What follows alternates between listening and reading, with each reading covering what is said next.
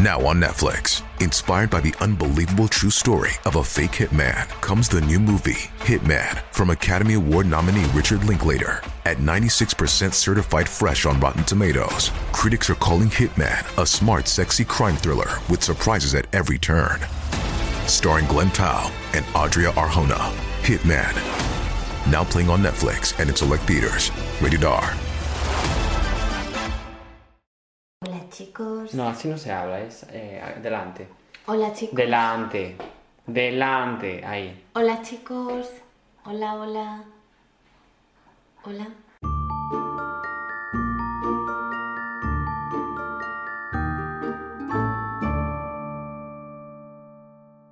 Muy buenas, yo soy Yayo Y yo soy Coral. y estáis escuchando Una rubia muy legal 3, más legal que nunca. Perdona. No te gustó, es que yo qué sé. Dije, vamos a probar nuevos nombres, a ver si así atraemos a nueva audiencia. Ay, se te ocurrió que el mejor plan era una rubia muy legal 3. Eh, claro, porque yo qué sé, igual un- alguna persona confundida de repente encuentra el podcast y piensa que es la continuación de una de las mejores películas de la historia. Dios, que verbalizándolo así me parece como planazo. Eh, es que claro que lo es, aquí sí. Hmm. Además, yo sería Reese Witherspoon. Claramente. Eh, claramente, Claramente. claramente. Vale, esta conversación no está teniendo ningún sentido. Pues como nuestro podcast, la verdad. Que por cierto, antes de que se me olvide, A ver, a ver. ¿se puede saber por qué me humillas así el- al final del episodio último? Eh, pues porque es que yo no podía evitarlo. ¿Qué hago? Además, para quien no lo sepa, Yayo es el que edita los vídeos, porque yo, como para las tecnologías, soy como Vicenta, la de aquí no hay quien viva. Absolutamente. Y claro, Yayo siempre se aprovecha de eso para humillarme públicamente. Es que, ya digo, no puedo evitarlo. ¿Qué hago? Me mato. Bueno, antes de que empieces, tengo que contaros que tenemos un nuevo micro. A Es los que estáis viendo el vídeo ya lo sabéis. Así que este podcast parece que va a dejar de tener esa esencia cutre que tenía siempre. Bueno, a ver, eso no va a dejar de ocurrir nunca porque es que está en nuestro ADN. Lo en siguiente realidad. que nos queda es irnos a un plató. Buah, ¿te imaginas? No va a ocurrir. Jamás. Ahora te despiertas. Es que jamás. Bueno, cuéntanos tu caso entonces. Bueno, eh, pues mira, con mi caso se os va a caer el coño, porque es que nivel hay una película en Netflix que por supuesto no voy a desvelar el título hasta terminar el capítulo, porque si no ya vais a saber de qué voy a estar hablando. Pero bueno, eh, está bien dicho eso, voy a estar hablando, no tiene nada de sentido, ¿verdad? Tú dale. Vale, bueno, pues, pues nada, el protagonista de mi caso se llama Charles Cullen, que para quien se lo esté preguntando no tiene absolutamente nada que ver con Edward Cullen de Crepúsculo. Por si había la duda razonable. Oye, por cierto, ¿tú te has dado cuenta de que si alguien, un vampiro, se quiere pintar el eyeliner, no puede, porque claro, no se puede ver en el, re- en el reflejo, entonces no sabe si los dos ojos están bien. A ver, es un pensamiento como súper racional de repente, ¿eh? o sea, que te haya venido, que tú hayas decidido así como exponerte. Bueno, pues tú suéltalo fuera, que no, que, que no quede nada dentro. Me ¿eh? No te parecía preocupes. relevante. Pero bueno, un- si tengo que decir algo al respecto, es que me parece en realidad una putada no poder hacerte el eyeliner nunca. Esa vampira está condenada a lucir catarro de Claro, por vida. puedes, pero nunca sabrás si está bien hecho. Ya, ya igual pareces un oso panda y tú no eres consciente de ello. Pero también es verdad que como nunca te vas a ver, pues, bueno, hasta que... A ver, la gente te ve. Bueno, ya está. Pero- puedes seguir. Aquí debatiendo por esa tontería. Venga, Bueno, continúa. No Bueno, estamos en crepúsculo entonces. eh, no estamos en crepúsculo. Vale. Pero por supuestísimo voy a poner mogollón de contexto en esta historia llena de intrigas, secretos, mentiras y medias verdades. Que eres Edgar Allan Poe de repente. Déjame hacer un poquito de performance. Vale. Bueno, pues la movida es que mm, este chico tenía siete hermanas, es decir, eran ocho en total. Sé contar gracias. y vivían en New Jersey, en Estados Unidos. Y parece ser que tuvo una infancia horrible. El padre de Charles murió súper joven, tenía 56 años cuando murió. Y Charles en ese momento acaba de nacer prácticamente, tenía 7 meses. Y claro, encima, yo no sé si lo dije, pero estamos en el año 1960. No, no lo habías dicho. Bueno, pues eso. Y encima su familia era súper católica y, y muy conservadora. Así que, claro, te podrás imaginar, eh, el padre era el único que llevaba como dinero a casa, ¿no? Y la madre, pues, trabajaba de, de ama de casa. Sí, familia tradicional. Exactamente. Y ya digo, encima en esa época. Entonces, pues bueno, eh, claro, cuando murió el padre, pues se quedaron sin el único sustento que tenía esa familia. Entonces, bueno, a partir de ahí como que empezaron los dramas todos. En casa, Charles era maltratado por los novios de la hermana, de, bueno, de todas las hermanas de Charles. Y además, a mayores de esto, como si ya fuera poco, los compañeros de clase de Charles le hacían bullying también. O sea, que nos traes lo que te gusta a ti, una infancia súper complicada, Una infancia terrible. llena de issues. Absolutamente, lo que a mí me gusta. O sea, ya digo, una infancia de mierda, si me preguntas. Y esto llevó a Charles a intentar hacerse un petit suisse, que diría, soy una pringada para el que sepa la referencia. Suisse, vale. Petit suisse.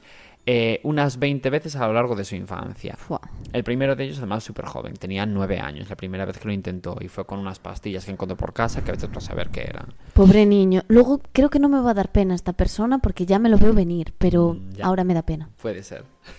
bueno, pues en su último año de instituto, la madre de Charles murió en un accidente de coche. Y además ese coche lo conducía la madre. La Jesús, la madre. Bueno, la hermana quería decir, no la madre. Y eh, claro, con esta noticia, evidentemente, eh, Charles quedó absolutamente devastado con esta info que le dieron. Y encima el hospital no le quiso dar el, el cadáver de su madre para enterrarlo, bueno, enterrarla dignamente, vaya. No, no me preguntéis por qué. No, yo no lo entendí. No entendí Claro. por qué no le dieron el cadáver. Pero, Aunque fuesen las cenizas. claro, no eh, yo no sé en qué condiciones quedó ese cadáver, pero el caso es que no se lo dieron, no sé por qué.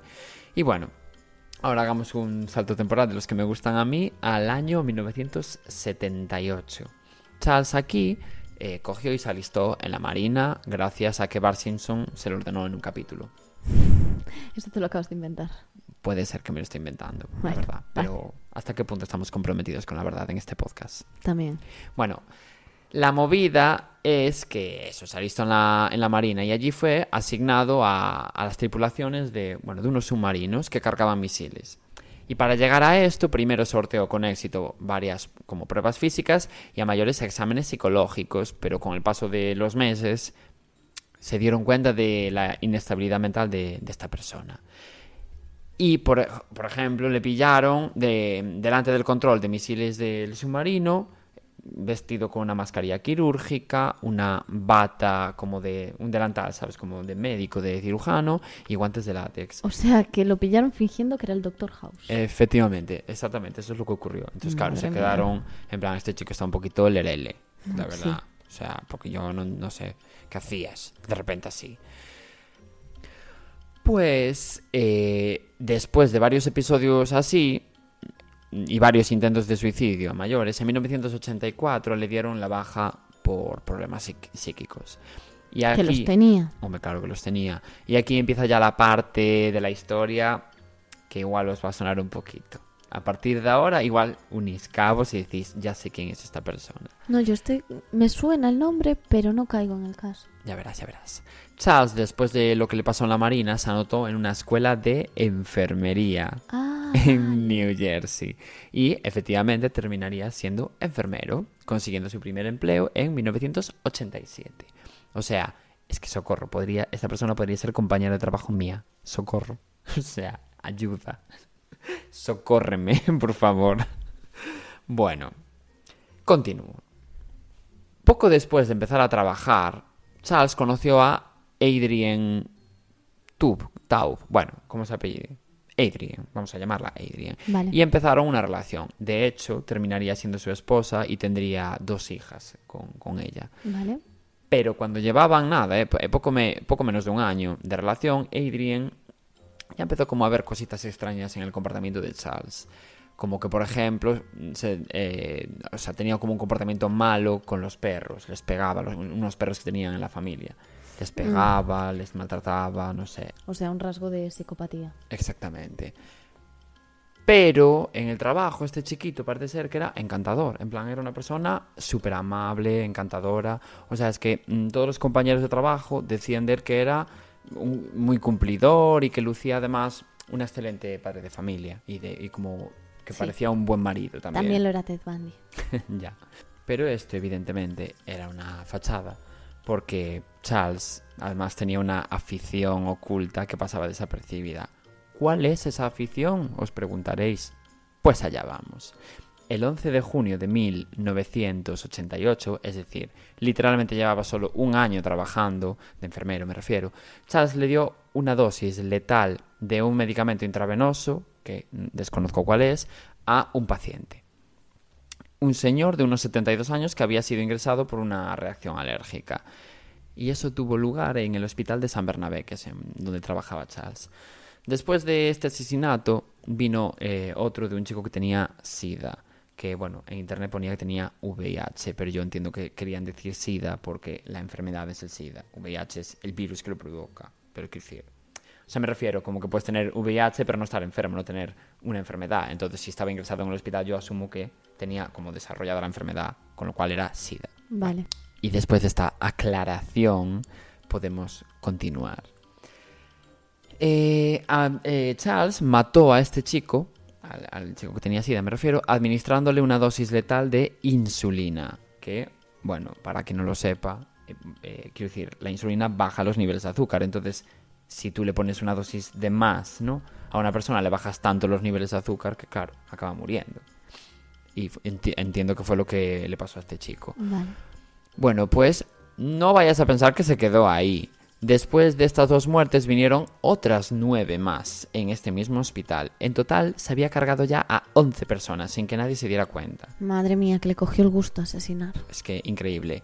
Pero en enero de 1992 el hospital en el que trabajaba, el San Bernabé este, eh, decidió abrir una investigación formal eh, contra Charles, ¿no? Bueno, más que contra Charles, con todo lo que estaba pasando. O sea, no sabía que era él, pero mm, sospechó. Sospechó. Después de tanta muerte. Porque supongo que ya les empezaba a cantear un poco, que todo el mundo de repente muriera de sobredosis de cosas, aleatoriamente, cuando entraban por otras movidas. Claro, tú date cuenta que esa gente ingresaba por, yo qué sé, pues eso, imagínate, por SIDA, y de repente morían por una hipoglucemia, pues era un poco extraño, no sé. No sé, como que no tenía mucho que ver. Pero, pero bueno, antes de que el hospital descubriese nada, Charles mm, decidió dimitir, ¿no? Y, se fue, antes de, que lo investigaran a él, se fue a otro sitio a trabajar. Vale, vale. Un mes después comenzó a trabajar en el hospital Warren, en Phillipsburg, eh, una ciudad de por allí, supongo. Y por supuestísimo, poco tardó en empezar a asesinar a gente otra vez.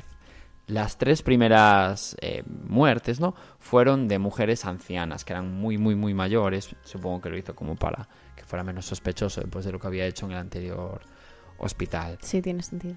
Claro, y a esta señora les aplicó una sobredosis de una droga para el corazón. En internet yo no, fui capaz de encontrar qué droga era, pero yo asumo que era la digoxina, porque, bueno, luego ya lo veréis el, el por qué después, pero es que además la digoxina, bueno, es un fármaco que se da para corregir como la frecuencia cardíaca de, de una persona que tiene una alteración de eso, ¿no? Entonces, claro, si tú le pones una dosis de más, pues le provocas un infarto, básicamente. Vale. Entonces yo asumo que era eso. Pero ojo, porque es que una de, las, de estas ancianas se dio cuenta y lo contó antes de, antes de morir. En plan, mira, un enfermero que además no era mi enfermero, no era el que me, el que me, el que me correspondía. Concretamente dijo, un enfermero furtivo le, me inyectó algo. Entonces, ¿sabes? Como avisando de rollo, me voy a morir porque me inyectó algo un enfermero. Supongo que ella ya estaba notando, pues, cómo le daba el infarto o lo que sea. Y nada, media hora después, esa señora estaba muerta. Qué lista también. Ya, pero nadie creyó a la señora, porque claro, creo que tenía 92 años. Pensaron que estaría demenciada o cualquier cosa, es que yo qué sé. No, y que a la gente mayor que muchas veces tampoco les hacen lo suficiente caso. Exactamente. Bueno, pues tras estos asesinatos, el hospital Warren decidió o sea, someter a varios enfermeros, entre ellos a Charles, a un detector de mentiras. O sea, chica, ¿quién te crees que eres? Eh, sálvame deluxe para hacer un polígrafo, no sé. Mi sueño. Y como en Los Simpson, que se lo hacen a Homer y estalla. Y estalla, qué maravilla. Bueno, pues eh, por si tenías alguna duda, Charles pasó ese detector de mentiras como si nada hubiese pasado. O sea, que se creía todo lo que estaba contando. Eh, tenía, o sea, tenía tan pocos remordimientos por mentir ya que no se notó absolutamente nada en el detector de mentiras. Que a ver, fallan muchísimo, pero bueno, a ver, es raro, joder. Un año después, su mujer Adrienne fue a la justicia para solicitar el divorcio. Y allí alegó que Charles ejercía violencia física hacia ella y además hacia sus perros y tal, ¿no? Lo que ya habíamos hablado antes. Y también dijo que, era alcohólico. Entonces, eh, pues bueno es, bueno, es que de hecho, a todo esto, antes de que me olvide, él especificó a la policía que metía a los perros como en sacos de boxeo y en bolsas de basura. Supongo que para darles palizas y luego soltarlos. Yo qué sé, no sé. Pobres. O sea, horrible.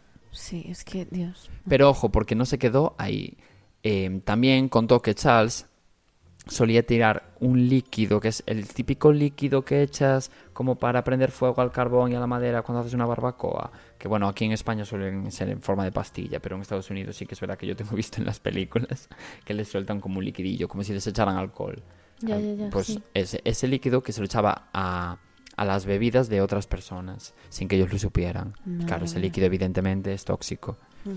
De hecho, de, de esa manera había querido envenenar al hermano de Adrian, bueno, supuestamente. Pero toda esta info quedó ahí un poco como en el limbo porque la policía tampoco le dio demasiada eh, credibilidad. Punto número uno, porque estamos hablando del año en el que estamos hablando, que no se creía, las mujeres ya no se cree hoy en día. Cuando dicen algo así, tú imagínate en el 1992. Pues, eh, me refiero en el contexto de, divor- de un divorcio y tal y cual. Y punto número dos, porque al final era su palabra contra la de Charles, porque no había una prueba sobre ello. Entonces, pues bueno, ya digo, esa, esa información quedó ahí en el aire. Y finalmente se divorciaron y Charles se mudó a Phillipsburg, que es el- la ciudad esta de la que te hablé antes, en donde estaba el hospital en el que trabajaba, ¿no? Y, quedó, y quedaron con una custodia compartida de sus hijos. Y bueno, pues a principios del año 1993, eh, Charles hizo algo un poco extraño. Ah, que lo que estaba haciendo era súper normal. Bueno, también es verdad. Ya lo pero ya lo entenderás. Eh, entró en la casa de una compañera de trabajo mientras ella y su hijo dormían y se fue sin despertarlos. Madre mía. Pero luego comenzó a acosarla por teléfono y a dejarle como mensajes, cartas y demás a su compañera. Y claro, evidentemente esta chica, por lo que sea, lo denunció, en plan por acoso. A ver, sí, normal. Y Charles, de hecho, reconoció todo y fue además arrestado por, por ello y estuvo un año en libertad condicional, ¿eh? O sea, quiero decir que- que no quedó ahí en una tontería, porque debió de ser heavy el acoso, como para que, ¿sabes?, lo condenen por algo así. Hombre, a ver, entró en su casa mientras dormía. Es que es muy heavy. Menos mal que ella no se enteró. Tú imagínate despertarte y de repente ver a un, a un zumbao así mirándote. Es que yo flipo. Y encima, un día después de esa sentencia, Charles intentó hacerse Petit Suisse, como dije antes, otra vez. Y después de ese intento fue diagnosticado de depresión y fue enviado a un psiquiátrico durante dos meses. Y bueno, ese mismo año intentó suicidarse otras dos veces más. Que también te digo, chico, eres enfermero. Eh, y además has asesinado ya a bastantes personas. Y no eres capaz de matarte a ti mismo. Mm, igual estabas mm, no intentándolo mucho, parece. ¿eh? Sí, no intentarlo con demasiada intensidad. No sé, yo Eso creo. es lo que ¿eh? hacías. un poquito parece. Bueno, en fin, después del- de, lo que le pasó a su compañera de trabajo, a la que acosó, evidentemente tuvo que, que dejar el hospital Warren, que era el hospital este en el que te dije que trabajaba. Pero consiguió trabajo de enfermero otra vez en otro centro médico que se llamaba Hunter en Rarity Township. Vamos, que le gustaba hacerse la que no me conoce. Pues un poquito sí. En los primeros 24 meses, bueno, dos años, que no vamos a hablar en idioma madre, supuestamente no asesinó a nadie. Y digo supuestamente porque todo esto que estoy contando lo sabemos por, eh, os podéis imaginar, por declaraciones que dio él después. Pero claro, pueden ser perfectamente inventing. Y además los registros, curiosamente, de este hospital, los registros médicos, eh, ardieron, fueron destruidos. Ah, casualmente. Ya. Y bueno, ahora saltamos al año 1966, eh, perdón, 96. Aquí Charles retomó el, el tema asesinar a gente. Es que pensé que estábamos en regreso al futuro. Vale. Sí. Y, y en los primeros nueve meses terminó con la vida de cinco pacientes suministrando sobredosis de digoxina. Por eso te digo que yo creo que antes también era digoxina, porque la, como ves la utilizó en algún momento. Sí, no hablo idioma enfermero, pero, Pero te, bueno. te lo acepto. Vale.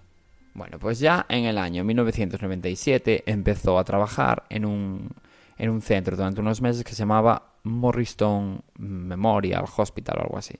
Pero fue despedido supuestamente por su mal desempeño laboral. Ah, o sea, que encima de matar gente, ni siquiera sabes hacer bien tu trabajo. Eso dice el hospital, pero seguramente el hospital sabía ya cosas y en vez de echarlo por lo que lo tienen que echar, que es por cargarse gente, lo echan por, ay, por tu desempeño laboral. Luego ya explico a qué me refiero, que me vas a entender, pero quiero llegar al final de la historia para abrir ese debate. Vale. Al quedarse sin trabajo, dejó de pasarle dinero a su ex y mm, entró como en una depresión y de hecho tuvo que ser ingresado en el hospital Warren, que curiosamente es un hospital en el que él había trabajado. O sea que, quiero decirte. Eh, y el tratamiento no pare- parece que no dio demasiados resultados, porque en la casa en la que vivía sus vecinos lo encontraron mm, varias noches persiguiendo gatos, mm, pegando gritos por la calle, gritando cosas y hablando solo. Que bueno, te diré, hablando solo. Perdona, yo hablo solo todo el rato. Y que yo sepa, Hablar solo es maravilloso. maravilloso. Yo discuto conmigo mismo. Guau, a mí me encanta discutir conmigo mismo. Es que. Porque nadie discute conmigo mismo como yo. Ya, es que solo tú lo haces también. Es, es impresionante. Y solo Por- tú te cabreas tanto contigo mismo. Bueno, da igual. Bueno, eso. Eh, pero, por increíble que parezca, en 1998 encontró trabajo otra vez. Mm, No me Y- sorprende. Y en este caso en un centro de enfermería y rehabilitación Liberty, como se llamaba así, vaya, en Pensilvania. Y allí parece ser que, que tenía como que cuidar de pacientes críticos, ¿sabes? Debía ser como una unidad tipo UCI, con respiradores eh, y gente con respiración asistida, me refiero. Vale. Pero en octubre de ese año fue despedido del tal Liberty eh, porque lo vieron entrar a una habitación, eh, o sea, cargado con jeringas en sus manos, con varias, con, en plan, imagínate, con 10 jeringas en sus manos, o sea, una cosa como bastante extraña. Y parece ser que inten- intentó inyectarle algo a un chico, pero este se resistió, aunque, ojo, que terminó con el brazo roto, o sea, ¿qué quiero decir?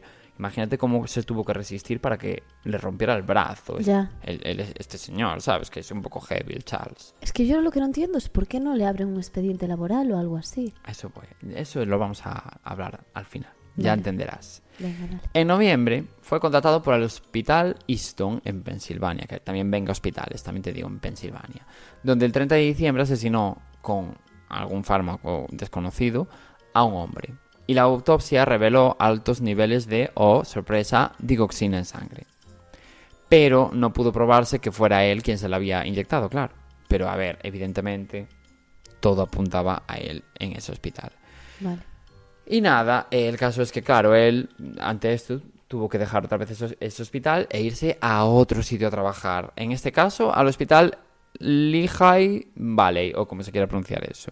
Y allí, ase- allí asesinó a un paciente e intentó matar a otro. O sea, en fin, no podía parar esta persona. No, no, no. Le gustaba demasiado. Asesinar era su actividad extraescolar favorita. Favorita. Madre mía. Bueno, poco después, en abril de 1999, dimitió para trasladarse al Hospital San Lucas. Oh, increíble.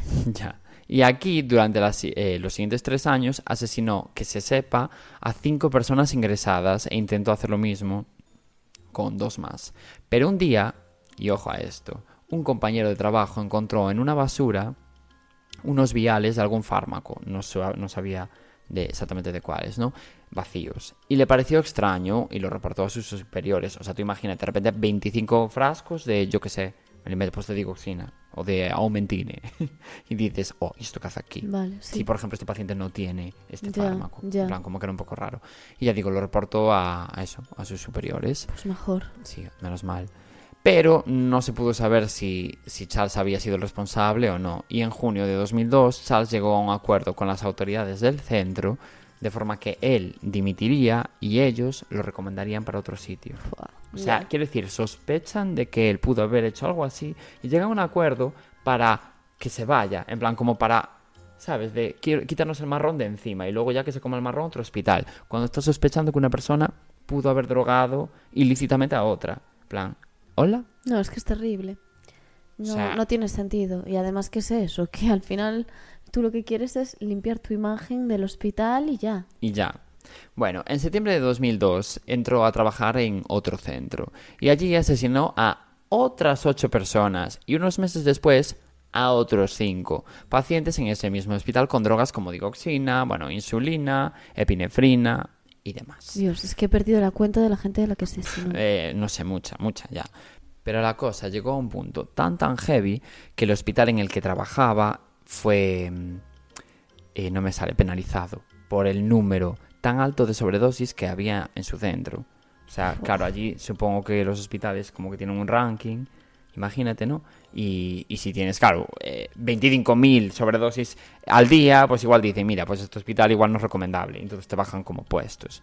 Pues lo bajaron por eso. Entonces, claro, en ese momento el hospital se empezó a tomar el tema en serio y abrió una investigación. Y tardaron nada. Es que un día o dos en descubrir todo el pasado de Charles. Ya no solo el pasado psicológico, sino el pasado de los problemas que había acarreado en otros hospitales. ¿Y qué crees que hicieron? Pues nada.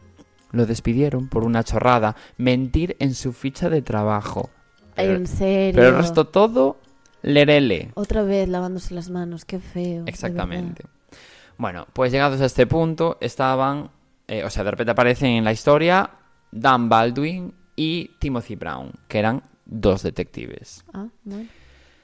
Estos dos estaban ya investigando a Charles porque debieron de descubrir en algún momento algún, al- algún expediente de, de alguno de los hospitales en los que trabajó. Entonces, bueno, pues empezaron a sospechar. En plan, mira, aquí hubo 25 eh, ¿cómo se llama? sobredosis, aquí 20, aquí 13, aquí 15. Pues dijeron, oye, aquí qué está pasando con esta sobredosis, vamos a investigar. Y ya digo, llegaron al perfil de Charles, pero como que tampoco tenían claro nada, al- eh, ¿sabes? Alrededor de él, no tenían claro que fuera él. Pero entonces aparece en escena una chica que se llama Amy Lugren, o como se pronuncia, Amy. Vamos a llamarla Amy, que es la verdadera heroína de esta historia. Esta enfermera era compañera de trabajo de Charles y eran súper buenos amigos, pero súper buenos amigos. Y eh, estos detectives la, o sea, quedaron con ella y la entrevistaron, ¿no? Y la enfermera les dijo, o sea, le preguntaron por, por Charles, que qué opinaba de él. Y la enfermera les dijo estar convencida de que, de que él era un excelente enfermero, una buenísima persona y de las mejores personas que había conocido en su vida. Pero los detectives le, le enseñaron una página impresa con todas las drogas que había solicitado y retirado. Que bueno, para quien no lo sepa aquí, esto no lo explicaba, pero voy a poner un poco de contexto porque dirás como, ¿qué cojones es esto de una lista de lo que retiró no sé qué? En los hospitales, sobre todo en unidades como UCI y tal, suele haber una máquina que se llama Pixis. Esa máquina tú pones el nombre del paciente y el fármaco que quieres retirar. Y entonces o sea, automáticamente tú le das un botón y te saca el fármaco de esa máquina. Entonces, de esa forma queda registrado que tú has solicitado, imagínate, digoxina para tal paciente. Es una forma como de llevar un- una contabilización muy buena de los fármacos que se dan a, a los pacientes para evitar precisamente errores, errores, entre comillas, como este. Vale. Lo que pasa es que, claro, en su caso no era un error. ¿Cómo te recreas en, en tu conocimiento sobre el tema? Bueno, pues chica, ya que me tienes, pues por lo menos darte un poquito de contexto extra que no, no te ofrece Internet. Vale. Bueno, pues su amiga, eh, evidentemente cuando le contaron todo esto, se le cayó todo el coño. ¿Qué es? Porque dije esa palabra, ¿no? Estaba claro. Bueno. Y de hecho, llegó a declarar, y cito textualmente, según lo vi, me di cuenta de que él estaba eh, asesinando gente. Y quedé devastada. Había tantos retiros de medicaciones letales que me sentí traicionada eh, por mi propia intuición y no lo vi venir. A ver, yo creo que esto es como un poco de... Tú no te lo esperas, pero en el momento en el que te lo cuentan, empiezas a ver las señales Claro. de algo turbio de antes. Como que te cuadra todo. Sí, como cuando te están engañando, no sospechas, pero de repente te enteras y Y ya... tú, Claro, por eso ayer hizo no sé qué. Exacto. Claro, lo mismo. Por eso se limpió el otro día antes de entrar en casa. Pues por ejemplo. Bueno, después de esto, Amy eh, se dispuso a ayudar a la policía y se convirtió en la, ya digo, en la verdadera heroína de, de esta historia, como dije antes. Y se pasó semanas enteras grabando sus conversaciones telefónicas con Charles y analizando em, bueno, el historial de, de fichas de los pacientes fallecidos. Y descubrió además algo importantísimo, algo en lo que nadie se había dado cuenta. Charles entraba a registros de personas que no estaban a su cargo y retiraba drogas que no estaban indicadas. Claro, lo que te explicaba antes del Pixis, pues entraba en un paciente, imagínate, Pepe Pérez, pues él ese día en su turno no llevaba a Pepe Pérez, ¿qué haces entrando en Pepe Pérez? Y le sacaba su nombre, yo que sé, Aumentine, pues igual en vez de Aumentine ese señor tomaba otro fármaco, ¿qué haces sacando el Aumentine? Pues sí. Entonces, claro, igual una persona random no se daría cuenta, pero una enfermera sí que asocia y dice, oye, yo ayer en este, en este turno de tarde, él no llevaba a este paciente, ¿por qué entró ahí? ya, ya, ¿Entiendes lo que quiero decir? Ves las señales. Claro. Y, eh, y tomó la ficha médica, además, de, de Florian Gall, que era un reverendo que había muerto mientras se recuperaba de una neumonía y que a ella siempre le parecía un poco extraño que hubiese muerto así aleatoriamente. Y según su ficha, había, mm, eh, había eh, bueno, le había dado un infarto a las 9 y 32 de la mañana del 28 de junio y había muerto 45 minutos después. Pero este señor no había sido paciente de Charles. Pero sin embargo, había entrado a su ficha dos veces, a las 6 y 28 y a las 6 y 29. Es decir, como tres horas antes de la muerte de ese señor. Y de hecho, la autopsia demostró que tenía altísimos niveles de sorpresa digoxina. Como le gustaba. Le encantaba. Bueno, los registros estudiados por Amy demostraron que las entradas de Charles a, a las fichas de los pacientes habían llegado a ser más de 100 en una misma noche. O sea, estaba claro que los, que los estaba estudiando, ¿sabes? E incluso Amy... Ya. Amy, la Sherlock Holmes de la enfermería. Absolutamente. Y incluso Amy se dio cuenta de una cosa. Normalmente, claro, todos los sueros de los pacientes eh, los pone en... Bueno, esto es como funcionaba en el hospital de Amy, ¿eh? Eh, los ponían en hilera en la sala de enfermería, en plan, pues aquí el suero del 1, del 2, del 3, del 4, del 5, del 6, para que así les fuera mucho más fácil luego a la hora de cambiarlos. Entonces imagínate, pues yo qué sé, llegaban las 4, pues cogías el suero de la 1 y se lo cambiabas y punto. Pero claro, Amy se dio cuenta de que perfectamente, eh, si, imagínate, si Charles se quería, o sea, quería asesinar al de la 2, pues era tan sencillo como, y no era su paciente me refiero, era tan sencillo como cargar en ese suero un fármaco para, para asesinar a esa persona. En plan, imagínate una sobredosis de digoxina y ni siquiera tenía que ser él el que, el que lo matara. Porque si ese paciente era de Amy, Amy dejó allí ese suero a principio de turno, le cambiaba el suero y era ella como la que lo asesinaría, a pesar de que evidentemente el fármaco lo inyectaría Charles. Pero quiero decir que que claro, que era terrorífico Sí. pensar eso como, tu, como compañera de trabajo de esa persona. Porque dices, Dios, ¿y si, y si maté a alguien? Claro. ¿Y si me metió en mi suero un fármaco y no me enteré? Sí, era tan sencillo como cambiar la medicación y claro, ya estaba. y ya estaba. O sea, es que Y era... luego ya el que le tocase dársela. pues, Exactamente, es que era vale. terrorífico. Sí. Bueno, pues de después de descubrir todo esto, Amy quedó en un restaurante con Charles y se llevó una grabadora puesta para, bueno, pues para grabar toda la conversación, evidentemente. Mi sueño. Ya, obviamente. Y ahora paso a decir la, la conversación textualmente. Amy le dijo, yo sé que eres culpable, sé que lo hiciste. Y todavía estoy aquí, te llevo yo a la policía. Y él, después de cambiarle, el- claro, la- de cambiar la cara, ¿no? Por completo, en plan de que se quedó a cuadros. Y lo complicado que tiene que ser que decirle eso a- a un amigo tuyo. Claro. A uno de tus mejores amigos. Que tiene que ser duro, pero es que al final estás matando gente. Exacto. Por lo que sea, el Bro Code no permite asesinar gente. Y bueno, él le respondió, quiero caer peleando, en plan, quiero morir matando. Y después de esa reunión de Amy con Charles, él fue arrestado.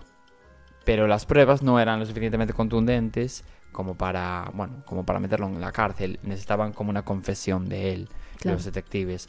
Así que le vuelven a pedir otra vez ayuda a Amy. Y ella, pues, eh, mantiene una, o sea, dice, venga, pues pa'lante. Y queda con él y lo intenta manipular, como para, a ver si, para sonsacarle una confesión. Porque como él ya le había dicho lo de quiero caer peleando, y ya sabía que Amy sabía todo, pues dijo, venga, tiro pa'lante. Vale. Y Amy debía ser súper buena persona, porque en unas declaraciones después, en una entrevista, llegó a decir, Dios, me sentí fatal porque yo sabía que lo estaba manipulando para que confesara y se fuera a ir a la cárcel. Pero en realidad te sientes mal, jolín, por estar, eh, en plan, descubriendo que una persona que es compañero tuyo haya asesinado a tantas personas. Pero claro, yo también entiendo que, jolín, es tu amigo. ¿Cómo no te vas a sentir un poco culpable en el fondo? Ya en la balanza estaba hacer de inspectora Gadget o ser buena amiga. Bueno, pues después de esa conversación, Amy consiguió sonsacarle como una pequeña confesión, porque ella le dijo, ¿quién fue tu primera víctima? ¿Hace mucho? ¿Hace poco? Y Charles le contestó que bueno, mm, eh, que había sido hacía mucho tiempo atrás. Entonces, claro, con eso ya fue suficiente como para saber que por lo menos había matado a alguien. Y ahí, evidentemente, ya lo, ya lo tenían. Ya, ya ten- lo tenían en donde querían. Y el 14 de diciembre de 2003 fue detenido y acusado de un asesinato y un intento de homicidio. Que Ah. fue lo máximo que pudieron sacar de Muy él. bien, genial. Pero bueno, la investigación siguió y lo interrogaron y al final consiguieron sonsacarle eh, que había matado a muchísima gente. De hecho, se estima que pudo haber sido responsable de hasta 400 muertes. Y de ser así, sería el asesino en serie más prolífico de la historia. Dios, qué locura. Es que claro, nunca se va a saber exactamente el número de, de víctimas. Exactamente, porque es que, claro, tuvo que ser una barbaridad, supongo. No, pero quiero decir que al final que puede renegar de ciertas muertes y Sí. nunca se va a saber 100% porque no hay pruebas. Sí, eso es cierto. Como estaba trabajando, al final. Y bueno, el 2 de marzo de 2006 fue sentenciado a 11 cadenas perpetuas consecutivas en el estado de Nueva Jersey. Y el, el caso de este chico, bueno, provocó bastantes cambios legislativos porque aquí, esto es el debate que quería abrir antes. Todo esto pasó en parte por una cosa que aquí sería imposible que ocurriese, porque aquí tenemos una cosa que se llama sanidad pública que por favor tenemos que conservar entre todos. Vaya. Porque al final esto eran hospitales privados, eran negocios y sabían lo que él estaba haciendo en todas esas investigaciones, sabían lo que él estaba eh, que estaba asesinando a gente y en vez de pararlo, claro, tú imagínate que, eres una empresa y reconoces que en tu hospital hay un enfermero que está asesinando a tus clientes, porque no dejan de ser clientes. Evidentemente pierdes tu prestigio como hospital, como empresa, y te puedes ir a la quiebra, lo que sea, o perder dinero, y ellos no, ellos no querían hacer eso, aunque fuera a costa de jugar con la vida de personas. Entonces, escorrían el bulto y decían, nada, pues mira, eh, te hacemos una carta de recomendación, pero tú a cambio dimites. Y hacían así, hospital tras hospital, nadie decía absolutamente nada, hasta que tuvo que ser una compañera de trabajo la que desveló todo. Y por eso, ya digo, esto provocó cambios legislativos. De, de, pues que si pasaba una cosa así, los hospitales tuviesen la obligación civil de comunicarlo, porque no puede ser que porque tú quieras ganar más dinero haya, haya 400 asesinados. Es que es increíble. No, ya, y aún hay gente hoy en día que aboga por privatizar la sanidad. Es que mm, yo ya digo, es que la, la salud de las personas no puede ser un negocio. No, Es exactamente. que es lo que hay. No, Pero y bueno. además es que parece que cuando estamos hablando de personas enfermas o de gente mm, de edad avanzada, como que tienen menos valor sus vidas. sí, sí, sí, Y absolutamente. Es que no, no puede ser. No sé, es como que no se le da la suficiente importancia. Pa- 400 muertes que quedan ahí como si sí, nada. eh, totalmente. Y bueno, hasta aquí mi caso, porque casi he monopolizado yo este capítulo.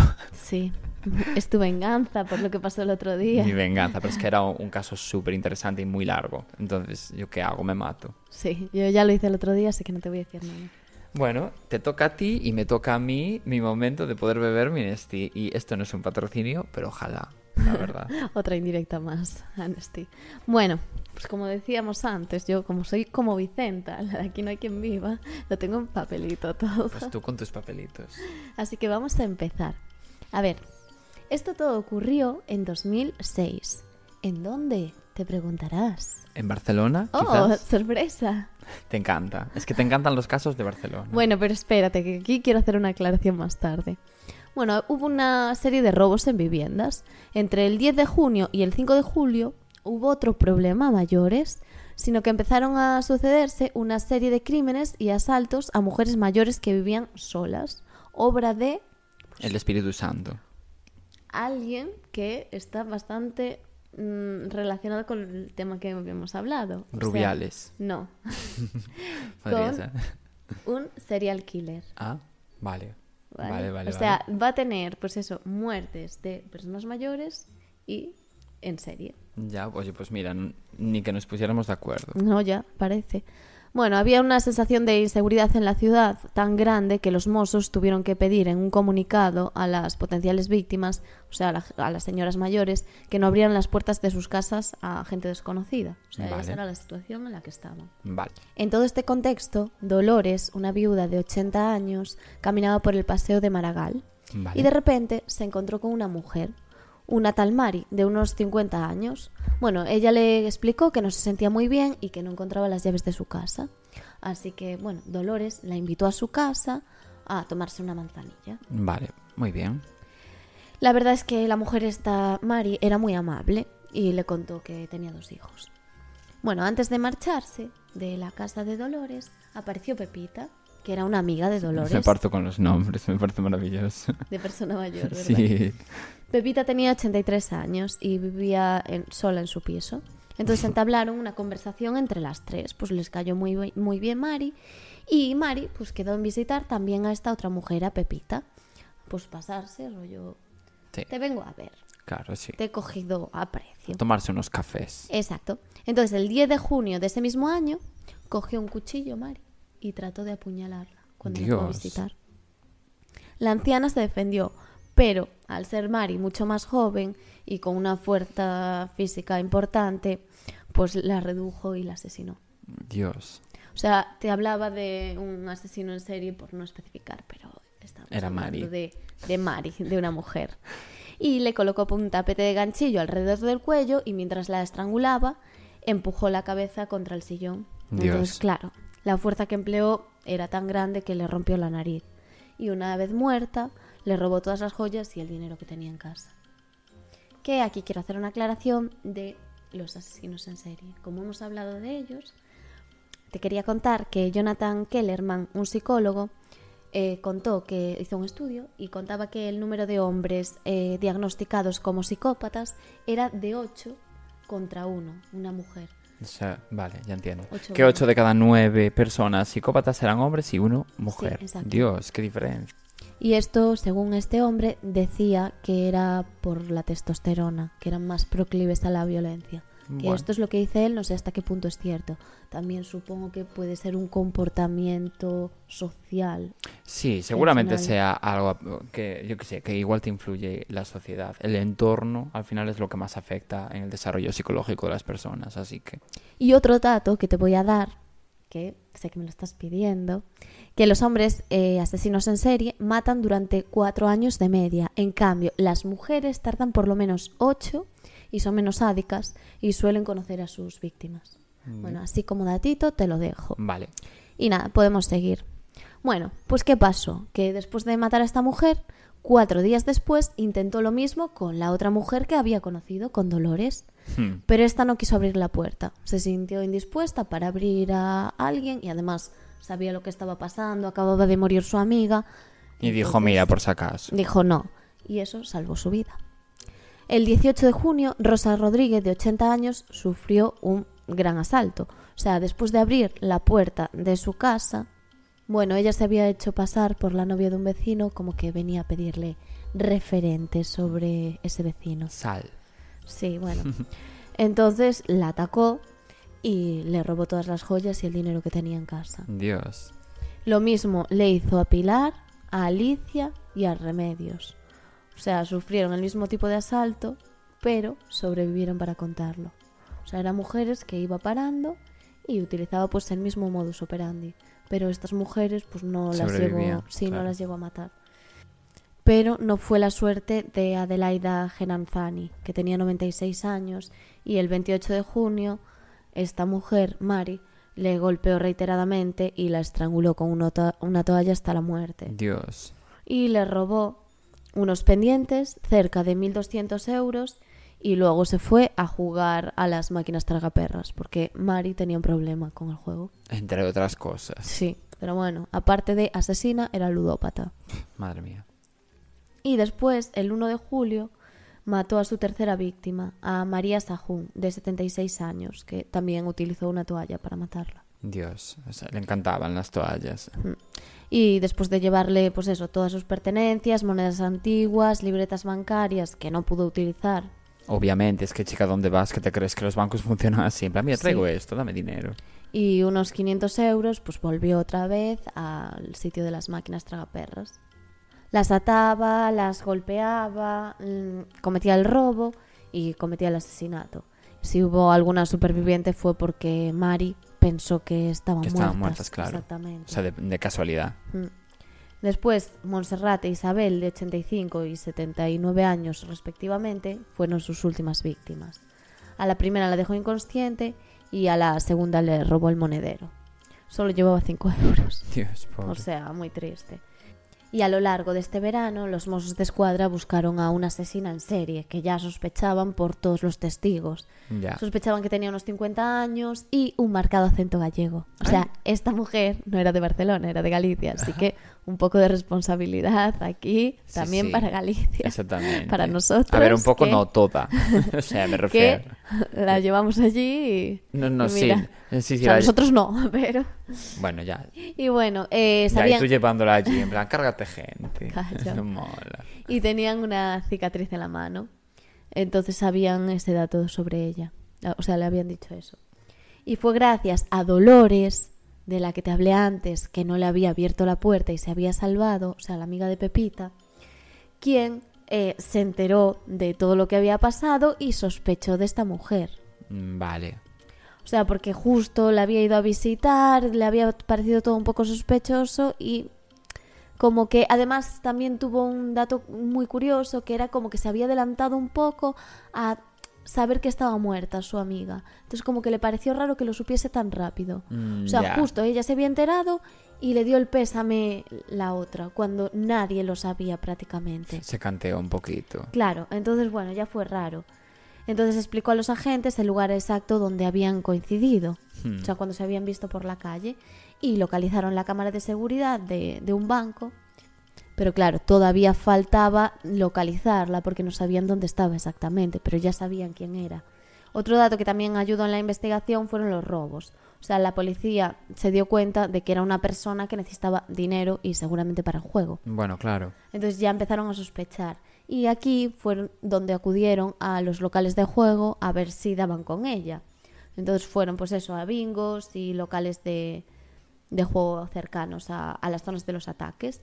Y dieron con, justamente con una mujer que encajaba en el perfil. Y claro, ahí la tenían súper localizada. Pero ¿qué pasa? Que esta mujer se creía Hannah Montana. Porque no se llamaba Mari, se llamaba Remedios Sánchez. Y no tenía ningún tipo de antecedente penal. También se ponía una peluca rubia. Pues quiero pensar que sí. Yo también. ¿Por Pues qué se la no? ponía. Sí. ¿Por qué no vamos a sacrificar la realidad por la Un fantasía? poquito siempre se puede sacrificar. Exacto. Y procedieron a buscarla en la dirección también que constaba en su DNI, aunque ya no vivía allí.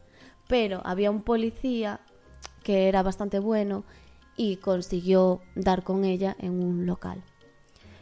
Que era, este policía era José Luis Trapero. Entonces, Ah, mm, no, nada. Es que me refiero, había un, como un mozo de escuadra muy mítico que era el jefe de los mozos, se llamaba Trapero. Pues no sé si era él, la verdad. Yo qué sé. No, O no sea, tengo- era como famoso no porque datos. participó del tema este de, de cuando hubo el referéndum. Ah. ¿Sabes? Del 1 de octubre. Sí. Es como que se hizo famoso ahí. Vale, Pero vale. yo que sé, igual, no, tiene nada que ver. No Bueno, sé. nada. Bueno, entonces este hombre fue el que decidió entrar en un bingo, lo que te decía antes, de la calle Provenza para probar suerte. Y ahí la encontró. Estaba delante de la máquina tragaperras, jugando pues de forma compulsiva como solía hacer. Entonces al detenerla, el policía explicó que la presunta asesina reaccionó súper sorprendida en el momento de los hechos. Pero después como que se mantuvo si no pasase nada. Y en todo momento esta mujer nunca ha reconocido los hechos. Aún a día de hoy. Aún a día de hoy. Dios. Y se encontraron en su bolso una agenda con la dirección de Pepita. La- una agenda de Hannah Montana. No, pero esta era de... Bueno, sí, de Hannah Montana, claro. Claro. Sí, y se llamaba La Reme. La re- La Reme. La Reme era su, como la llamaba la gente. Y se mantuvo tranquila. ¿Qué pasa? Que cuando entraron al domicilio cambió de actitud completamente. Chillaba, gritaba y pues pedía explicaciones todo el rato. Ya. Tuvo un montón de ataques de nervios. Entonces, durante las seis horas que duró el registro de su casa, encontraron más de 250 joyas de todo tipo. Dios. O sea, encontraron anillos, collares, pendientes, relojes, monedas antiguas. Claro, nada era de ella. Ya. Todo era de cosas que había robado y también se sospecha que los utilizaba tipo trofeos, Uf. como hacen muchas veces los asesinos Ya. en serie. Sí, sí, como aquel que... El de, de los juguetes, por ejemplo, que Sí. dejaba un trocito de Sí. triciclo y cosas así. Y bueno, pues todo el rato repetía que era un error, que, que ella no había hecho nada. De hecho, en comisaría, una vez que llegó, se negó a declarar. Y ante el juez, pues repitió exactamente lo mismo. Eh, Se mantuvo callada y no dio ningún tipo de explicación. Todo el rato decía que ella no había sido y que bueno, que como que era una encerrona. Pero, ¿quién era esta mujer que le encantaba cambiarse de identidad? Que oye, un poquito de inventing no está mal, pero a ver, tanto como para hacerte pasar por otra persona. Claro, es que a ver, igual te pasas. Sí, pues era Remedio Sánchez Sánchez, que ya te decía, la conocían como la Reme. Y nació el 22 de julio, gran mes, de 1957 en Dormeá, una parroquia de Boimimorto. De Bueno. Boimorto. Ah, vale. Boimimorto. Yo te iba a Boimorto. decir, eh, será un pueblo de Cataluña, Pero a mí pero no claro. me suena de nada. No, no. Voy Morto, sí es un pueblo súper mítico. Bueno, de Coruña. Voy Morto es un pueblo conocidísimo. Yo no lo conocía. Bueno, pues Bueno, Un dato y- más que sabes. Y repente. nació en una familia de 11 hermanos. Bueno, a ver, de, Era un aqu- montón. de aquellas. Quiero decir, mi abuela tenía 18, ¿eh? 18 hermanos. Que se dice pronto, ¿eh? Sí, pero bueno, era más de Eran Barcelona. conejos de aquellas, un Sí. poquito. Pero ella era más de Barcelona que de Galicia, ¿eh? Porque se Ya. fue a los 16 años. Bueno, si estuviese 16 años en Galicia, algo queda. que yo es por quitarme ya, el ya, marrón. el, el- el marrón de encima. por echar la culpa a Barcelona. Como eh, el hospital Warren. Y allí pues se fue a buscar un futuro mejor. Entonces empezó a trabajar como cocinera y pues eso, se casó, tuvo dos hijos y además eran gemelos los hijos. Ah, Y con los años pues se acabó separando, evidentemente por los problemas que tenía con el juego. Que tuvo eso, su marido y otra pareja, pero los dos estaban cansados de ella por eso, por los problemas de ludopatía que tenía. Ya. Que a ver, entiendo que no puedes abandonar a una persona por... Ya, Una no, ya. adicción. Pero bueno, es complicadísimo. Pero o es sea, complicado. Hay que verse en la situación, lo de siempre, como con la droga. Exactamente. Entonces, tras salir con Rafael, un taxista de profesión, este le puso fin a su relación. Vale. para que te hagas un poco de idea. Pero bueno, justo poco antes de cometer el, el primero de los tres crímenes, ella estaba trabajando en un bar de la calle Balmes, en el restaurante O Cebreiro de Barcelona. O sea que era un bar gallego. No, claro. A Pues ver, es que Allí le contrataron. yo también iría. Sí, llevaba como dos años y medio. Y bueno, pues estaba justo además situado al lado de una comisaría de policía de esa misma calle, de la calle Balmes, a la que todo el mundo pues definía a, a Remedios como una persona súper normal. O sea, sí que es cierto que era una mujer bastante fría y seria, Pero, pero que al final veías que hacía bien su trabajo, era responsable, bueno, ya. eso, y decían que era muy trabajadora. De hecho, la, la mujer que la contrató, o sea, la dueña del bar que regentaba, decía que nunca miraba el reloj y que era, que era muy responsable. O sea, que le encantaba su trabajo. Sí, y además los jefes de allí, o sea, la dueña del local y su marido, no daban crédito a lo que había pasado No, porque claro. la tenían en muy buena estima. Y bueno, pues eso, la conocían en el restaurante y en el bar. O sea, eh, y además el dueño del bar decía, bueno, el marido de la dueña decía que era el mejor sitio para esconderse, porque claro, ella trabajaba a diario con policías que lo servía y les preparaba bocadillos y tortillas, que así como dato curioso, decían que era la mejor preparando la tortilla de patatas. Pues seguramente. Que, la verdad. a ver, si tu mejor don es preparar tortilla de patatas, mejor... A ver, ¿hasta qué punto no es el mejor don posible en realidad? Ya, pues se le daba mejor preparar la tortilla que asesinar, Sí, porque era un poco, no Sí. sé, desubicada. La verdad que sí. A ver, desubicada a nivel asesinas. Sí, Pero bueno, ya al margen de eso. Ya de asesinar intenta hacerlo bien. Sí, y bueno, pues eso, en el informe policial psiquiátrico señalaba que no presentaba eh, síntomas de al- tener alguna enfermedad mental activa. Mm. Que al final, no sé, no era... O sea, Ya, que no estaba lo- libre de cualquier tipo de patología. Ya. Luego ya, que seas una psicópata, pues ya no lo sé. O sea, yo entiendo que, que seguramente sí, en este caso. Seguramente, pero vete a saber. Tiene toda la pinta. Y descartaron que tuviese algún tipo de trastorno mental, ni indicios de que en algún momento lo hubiese sufrido. Y las facultades mentales, pues lo mismo, que estaban conservadas. Y que se consideraba egoísta, un poco terca y con mal genio, además de cerrada y un poco autoritaria. O sea, la consideraban así. Pero que tampoco se le veía nada más allá. Ya. O sea, que lo hacías porque eres A ver, mala persona. Es que eh, también te digo, mm, ¿cómo luce una persona asesina? En plan, a lo, imagínate, de repente me dicen, buah, pues no sé quién que tú conoces es asesina. Y yo digo, buah, lo vi venir, siempre me pareció asesina. No. Nunca te lo parece, si no ya no conoces a esa persona, digo yo. No. plan, si tú ves una persona lo suficientemente, ¿sabes?, tóxica o tal, como para lucirte asesina en serie, es que yo ya no me acerco. No, yo huyo de allí. Seguramente lo sea de quien más, menos sospechas. Seguramente. Bueno, y ante el juez siguió con la misma retaíla. Dijo, yo sería incapaz de hacer algo así. Aunque sí que le molestó y se quejó de que la definiesen como una mujer sin escrúpulos. Dijo, me implico en las cosas que hago, soy demasiado buena, no nerviosa y poco impulsiva. Claro, es que ¿qué vas a decir de ti misma? No, claro, evidentemente. Pero a ver- Vas a decir, pues mira, sí, asesino. Claro, pero cuando hay 250.000 pruebas que están en tu contra, eh, hay cosas que son obvias. Y por mucho que lo quieras negar, pues no, chica. Eso es verdad. Y el 3 de julio de 2008, Remedios fue condenada a 144 años, 5 meses, así un poco por la cara, y 29 días de prisión por el asesinato de tres ancianas. Dios, me encanta cuando, cuando ponen, eh, en plan, sentencias así, rollo, te condeno a 1249 años y no sé cuántos meses. Y tres horas. 1249 años, ¿qué te crees? Que va a vivir 1249 años esa persona. Ya.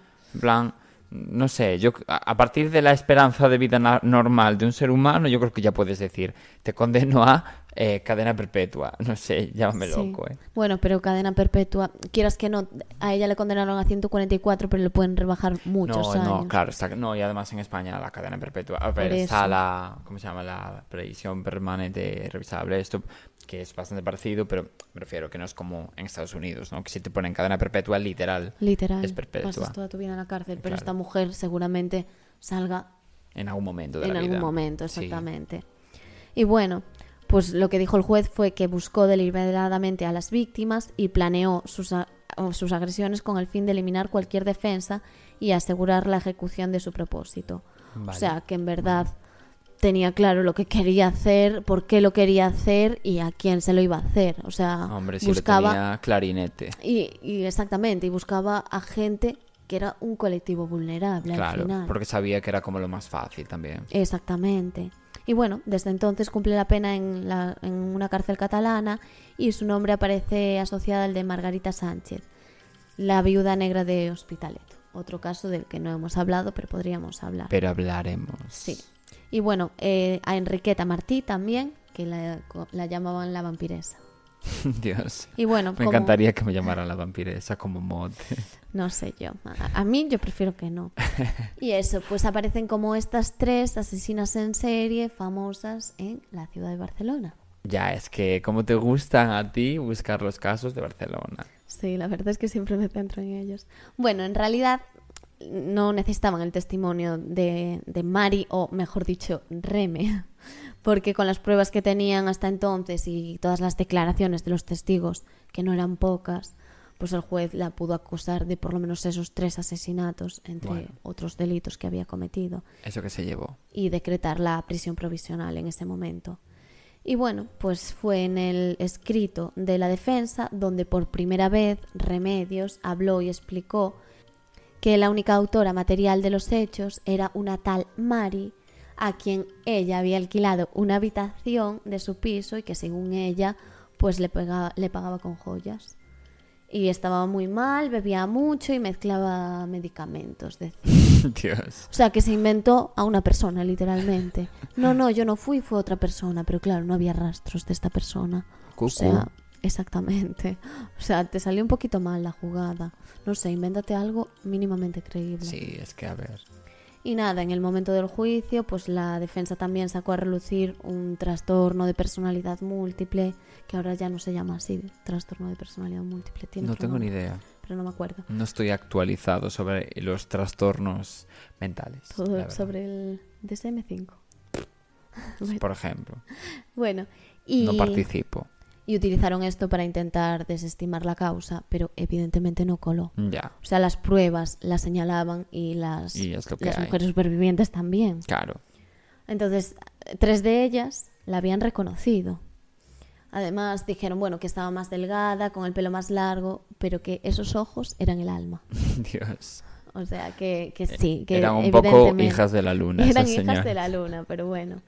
Y dijeron eso, que lo sentían, pero que era ella. Bueno, no lo sentían tanto. Yo creo que estaban felices de acusarla. En plan, si has sido tú, es lo que hay. Entonces, nada, interpuso un recurso, pero evidentemente fue desestimado.